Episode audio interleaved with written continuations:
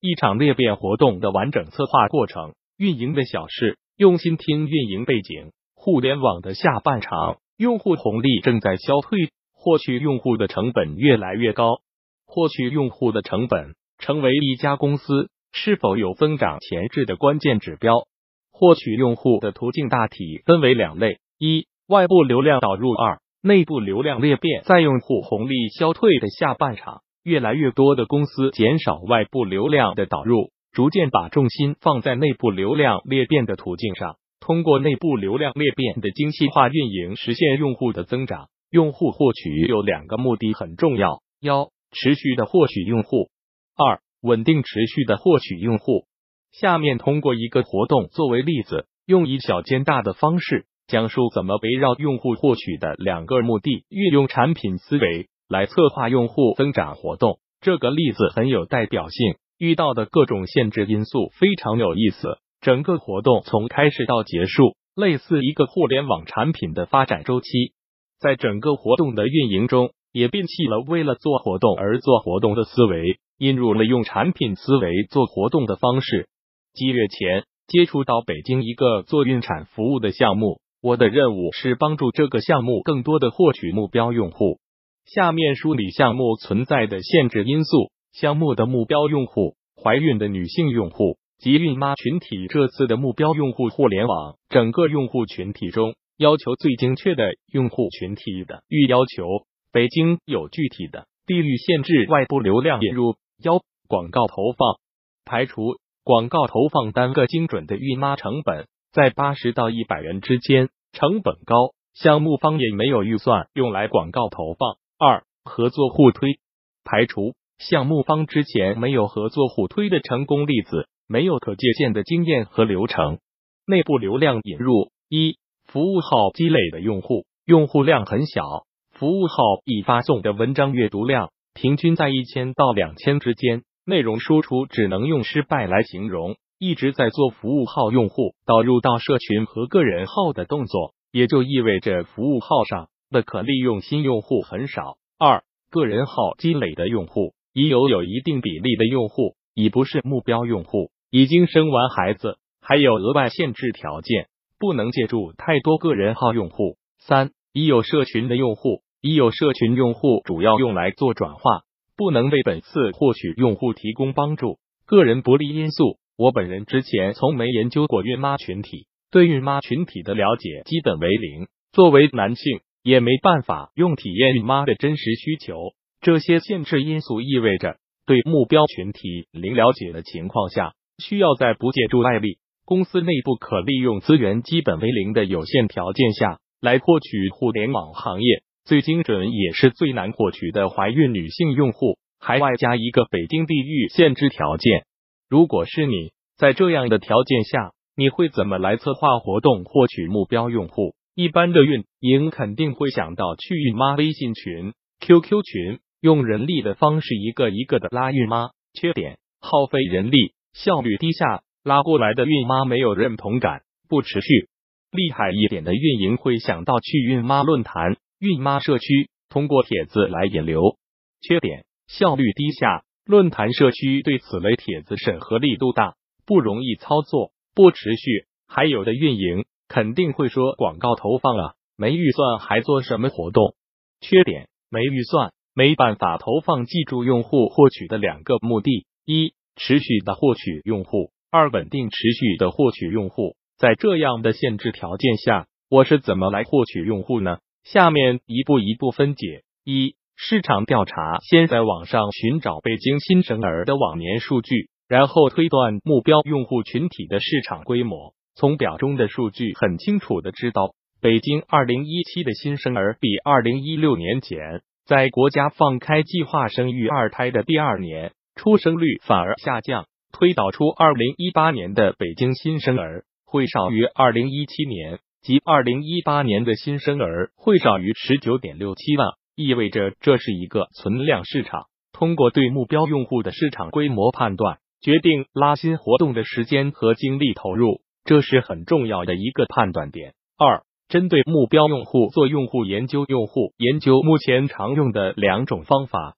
定性研究和定量研究。定性研究分为用户访谈、情景访谈、抽样调查。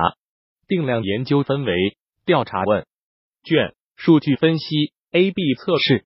定性研究适用于研究样本量小、直接获取反馈，但不是科学化的研究，需要访问者拥有很高的同理性、社交技巧和有效信息捕捉能力。定量研究适用于研究大样本量，通过数据分析处理，从而得出科学客观的结论。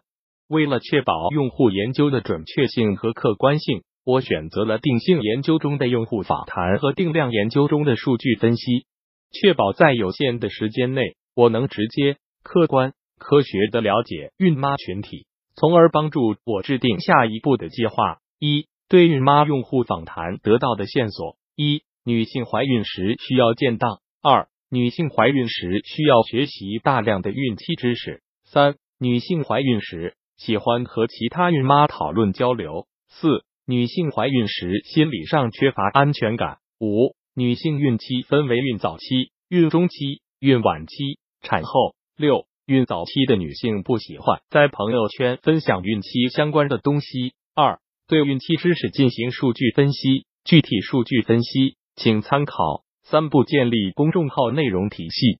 我用四千字干货教你：一、对孕期的微课资料进行分析处理。微课是孕妈获取孕期知识和信息常见的方式，其他的像自媒体文章、健康讲堂等渠道也需要进行分析。分析的数据很多，这里仅展示微课数据的分析。二、对孕期知识进行关键词提取。三。结合数据找到孕妈最关心的孕期资料，通过数据分析孕妈群体最关心的孕期资料，可以分为四个阶段：孕早期、孕中期、孕晚期、产后。各阶段的问题都能进行归纳分类。通过用户研究工作，终于找到针对孕妈群体获取用户的突破口。突破口即利用孕妈对孕期知识的真实需求。通过给孕妈提供孕期知识资料来进行获取用户的裂变活动，最终通过数据分析挑选出孕期常见问题的资料如下：三、确定获取用户的拉新活动类型，寻找到了突破口还不够，还需深入调查竞品类似的活动情况。深入调查后，竞品也有类似给孕妈提供孕期资料的拉新活动流程及进群分享海报截图领取资料。选取了一个竞品的活动作为研究案例，发现以下问题：一、分享操作不灵活，对孕早期的孕妈不适用；二、提供的资料没有归纳整理，资料的内容很容易获得；三、活动海报没有逼格，很影响孕妈的分享。在竞品活动分析结束后，一个针对孕妈群体的完整拉新活动框架终于出来：一、设计一本孕期知识电子书。电子书包含孕早期、孕中期、孕晚期、产后四个阶段的常见问题知识。二、孕期知识电子书作为解决孕妈孕期知识的小产品，引导孕妈进行裂变传播。有了拉新活动的初步想法后，要快速进行验证。这里利用到互联网行业常用的验证方法，通过 MVP 方法测试、迭代、不断的调整完善方案。MVP 测试幺。孕期知识电子书取名为《准妈妈技能包》。电子书里面包含精心整理的孕期资料，资料包含孕期四个阶段的常见问题及解答。二、对二十名孕妈赠送《准妈妈技能包》电子书，听取真实的反馈意见。测试结果：一、收到《准妈妈技能包》的孕妈很惊喜，百分之九十认可技能包里面的孕期知识。二、有百分之七十的孕妈。对技能包里面的文章给出了建议和反馈。三、孕妈对技能包电子书形式接受度很高，认为有帮助他们解决孕期问题的困扰。有了 MVP 测试结果，对孕妈群体有了进一步的认识，也对裂变活动有了信心。MVP 方法测试能花最小的代价和最快的速度帮助我们试错，在策划活动时一定要进行 MVP 测试。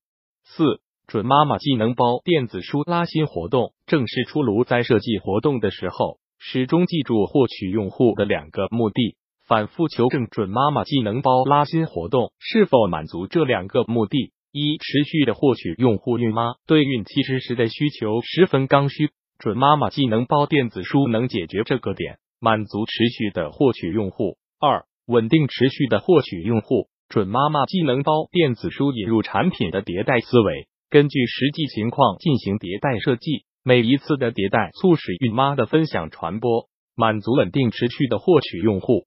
一。确定准妈妈技能包拉新活动流程。二、准妈妈技能包电子书设计经过三次迭代后，活动前定版的形式如下：准妈妈技能包共二点三 M，非常适合在手机上发送。技能包电子书包含两部分：一、给准妈妈的一封信，部分截图；二、四个不同阶段孕期的资料。三、确定活动海报类型。经过测试迭代后，三版海报确定如下所示。海报中加入数据买点和带身，最后用数据说话。海报的样式、海报的文案在朋友圈的场景下非常具有冲击力，和竞品项目方之前的海报有了很大的区别。在朋友圈场景下，一眼就能吸引孕妈的注意力。确定海报样式的时候，一定要和设计师进行深入的沟通，让设计师充分理解活动海报的重要性及固定场景下的限制因素。千万不能将就，